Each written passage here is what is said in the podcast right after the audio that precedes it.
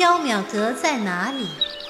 无缘者擦肩难见，有缘者千里来寻。世间为何要有缥缈阁？众生有了欲望，世间便有了缥缈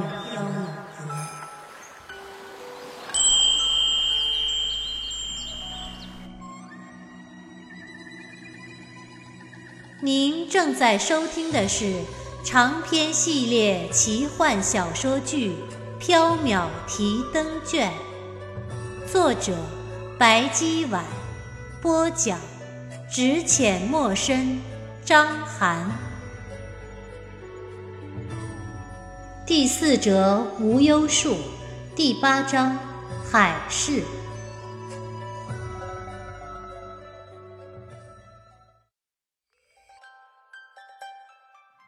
袁耀送张昌宗出巷子，带他乘上马车，才回到缥缈阁。里间中，白姬坐在清月岸边，飞针走线的刺绣，口中哼着轻快的小调。小狐狸沏了一杯香茶，放在清月岸上，然后安静地坐在一边看白姬刺绣。袁耀也在白姬对面坐下，看她刺绣。先知今天也终于变得聪明一点了，看来先知也很有宰客的天分呢。哼，小生才不会宰客，小生只是不喜欢张公子叫小生丑八怪而已。古语云：“君子爱财，取之有道。”白姬，你这样宰客图利，有违古人的教诲。我又不是君子，我只是一个非人。不管是君子还是非人，宰客图利都是不对的。白姬，你要改掉这个坏习惯。宣之的话是没错，可是千年如一日的待在缥缈阁，实在太无趣了。我总得要找点乐子吧。如果不宰客的话，我就没有乐趣了。嗯，你可以绣花、读书、养养花草。绣花太伤眼，读书太费脑，养花草太耗神了。难道宰客就不费脑耗神吗？对我来说，宰客轻松愉快，水到渠成，一点也不费脑耗神。白姬笑眯眯道：“原药被噎住了，奸商果然是天生的。”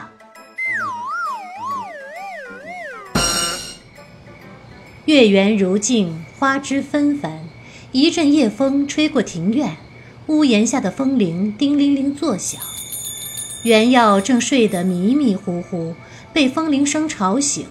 他揉了揉眼睛，坐起身来。风铃声中似乎有谁在叫他：“先知，到井边来。”袁耀起身披衣，走向了后院。大厅中，寝具上只剩小狐狸蜷缩在被子的一角，睡得正香甜。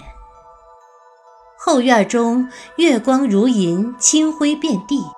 夜风吹过庭院，青草起伏，桃花纷飞。桃花树下站着一个白衣黑发的女人，她身姿婀娜，雪白的披帛拖曳在地上，如水流动。她微微扬头，望着一只满是花苞的桃花，似乎在等待桃花的盛开。袁耀以为是女鬼，有些害怕。他转身想回大厅继续睡觉，女鬼叫住了他：“宣君，既然来了，怎么又要回去呢？”袁耀听到声音，放下了心，转身走向桃树。啊，原来是白姬啊！吓死小生了！这么晚了，你怎么还不睡觉？我在等宣之你呀。你等小生做什么？今夜是月圆之夜，宣之必须去井底呀。袁耀一拍头，想了起来。啊，是啊，小生还得去井底呢。嗯，宣之是要去井底呢。那小生这就去了。袁耀走到井边，就要往下跳，白姬急忙拉住了袁耀。宣之且慢。哎。宣之见到燕，除了交代沈君的去向、交还钥匙之外，还请宣之帮我问一件事儿。什么事儿？无忧树的下落。无忧树的下落为什么要问印？因为无忧树来自圣梦中，自然只有圣才知道它的下落啦。哦，好。原耀答应了。原来白姬找无忧树的方法，其实是去井底问肾，不是让他去井底问肾。袁耀想了想，又问道：“印是怎样一个人？”印是一个温柔又优雅的人。你曾经说过，肾会送小生一场美梦吧？呃，梦是一定会有的，不过白色是一场美梦，红色是一场噩梦，哼，那就要看宣之你的运气了。什么意思啊？白姬没有回答原耀，问起了别的。呃，宣之。钥匙和手帕都带了吗？原耀摸了摸胸口，啊，都带了。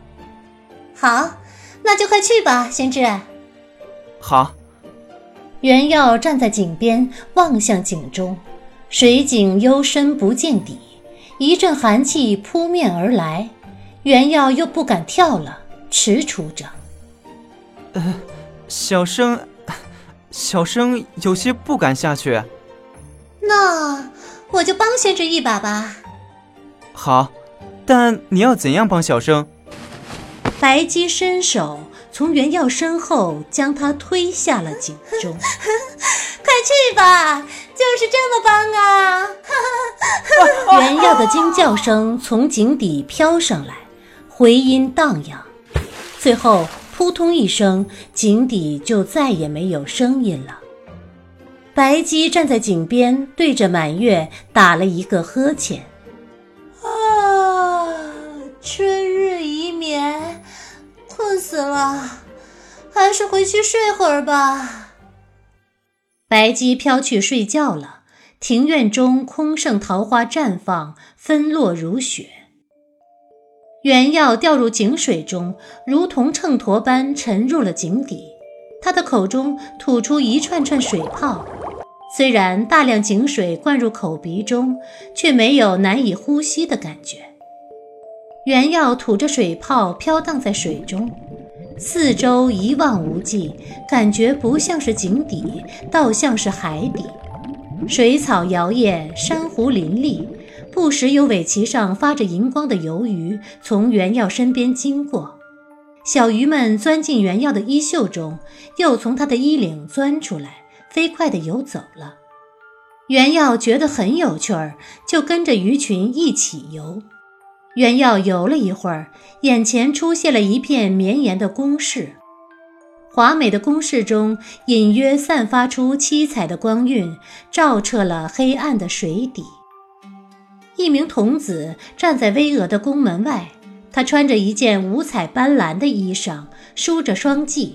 手里提着一盏橘红色的灯笼，小童看见袁耀，笑着招呼：“肯定是袁公子了。”“哎，你怎么知道小生姓袁？”“之前白姬大人传信，说是袁公子今夜要入海市造访我家家主，我家家主特意命我在此迎接。”“呃，你家家主是印吗？”“正是呢。”“袁公子，请随我来吧。”原耀跟随提灯的小童进了宫门，一路穿过了九重华丽气派的宫殿，两边还有无数宫殿无限延伸。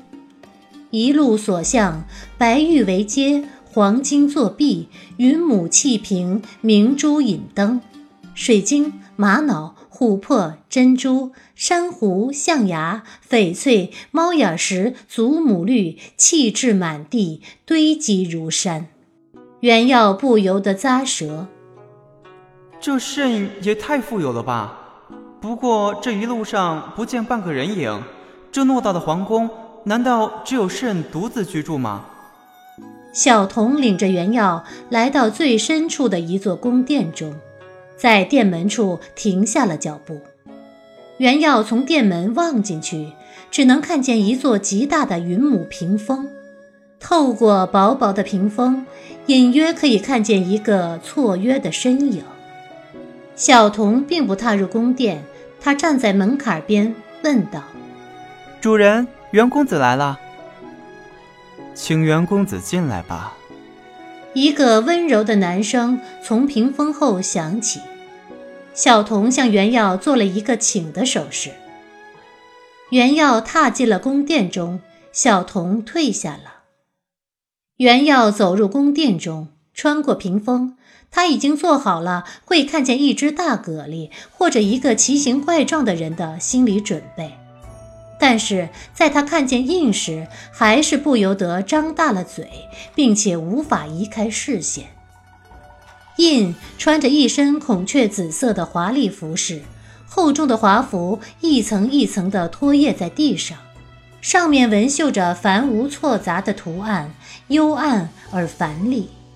印的容颜十分美丽，肤如珍珠，鼻如悬剑，五官如同手艺高超的匠师精心雕刻的杰作，完美的无可挑剔。印的眼眸是紫罗兰色，温柔而清浅。印的头发很长很长，白如冰雪，披散在幽静的华服上，盘旋在地上，看上去十分诡丽。袁耀从未见过这么美丽的人，一瞬间看得怔住，忘了说话。哇，这个人真美，美得如此不真实，仿佛一场虚无的梦境。我叫沈印，袁公子请坐。印本该站起来迎接才是礼数，但印不良于行，只好坐着了。袁公子勿怪。袁耀这才回过神来，啊啊，哪里哪里，印兄客气了。小生姓袁，名耀，字宣之，印兄就叫小生宣之吧。原来这么美的人，竟然无法行走。袁耀突然觉得有些悲伤难过。白姬说，沈印因为某些原因，将一切事情都交给沈楼打理。这个某些原因，大概就是指他不良于行吧。那宣之请坐。哦，好。袁耀在沈印对面坐下，袁耀拿出钥匙交给沈印，并将沈楼游侠去的事情告诉了沈印。哎，宣之，你为什么要撺掇小楼去游侠？江湖凶险，人世艰难。我就这么一个弟弟，万一他路上有个三长两短，你叫我一个人怎么能活得下去呀？沈印捧着钥匙，泪流满面。小生没有撺掇沈兄去游侠，小生睡了一觉，沈兄就不见了。沈印没有继续责怪袁耀，他只是长吁短叹。紫罗兰色的眼眸中流露出温柔的悲伤。沈印温和之礼，很好说话。为什么白姬会犯愁？不知道怎样跟沈燕交代呢？